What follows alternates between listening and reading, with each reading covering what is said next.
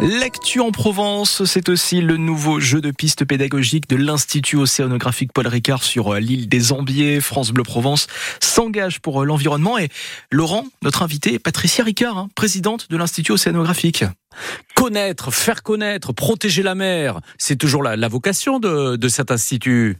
Ah, plus que jamais, plus que jamais, Laurent. En fait, nous allons euh, accélérer notre nos outils de sensibilisation cet été parce que vous savez, notre euh, musée aquarium est toujours fermé pour rénovation et donc nous avons proposé euh, diverses animations, notamment un truc très amusant à faire en famille, une énigme.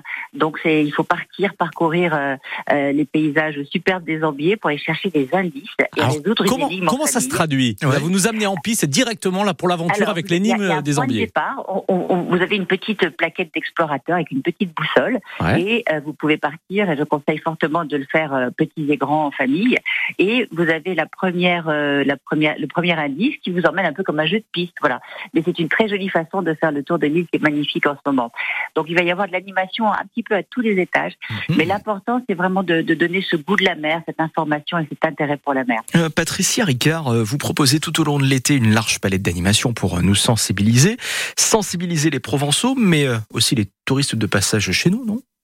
Voilà, mais euh, je crois, je crois qu'effectivement maintenant il n'y a plus, euh, il n'y a plus à hésiter. Les gens comprennent l'importance de, de, développer notre connaissance sur ces enjeux de, de, la protection du climat, de l'océan et de la biodiversité.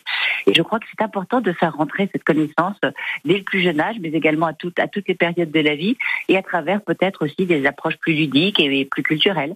Voilà, donc je pense qu'il est temps que la mer euh, monte un petit peu à terre. voilà, et, et, l'Institut n'a jamais cessé ce, ce, combat ensemble hein, que vous menez au quotidien. Nous l'accélérons, Laurent, et nous avons renforcé notre équipe de recherche avec un laboratoire euh, euh assez neuf, même flambant neuf, et avec des équipes formidables qui travaillent pour euh, trouver des solutions fondées sur la nature pour améliorer notre durabilité dans nos activités humaines et, et préserver la mer. Voilà, la mer est vraiment notre meilleur garant contre le changement climatique et un océan protégé, c'est un climat protégé. Donc il faut vraiment qu'on fasse attention, qu'on pense à la mer, même lorsque l'on fait quelque chose à terre, parce que quelle que soit votre activité, tout ce que vous faites a à un moment ou à un autre un impact euh, sur la vie marine.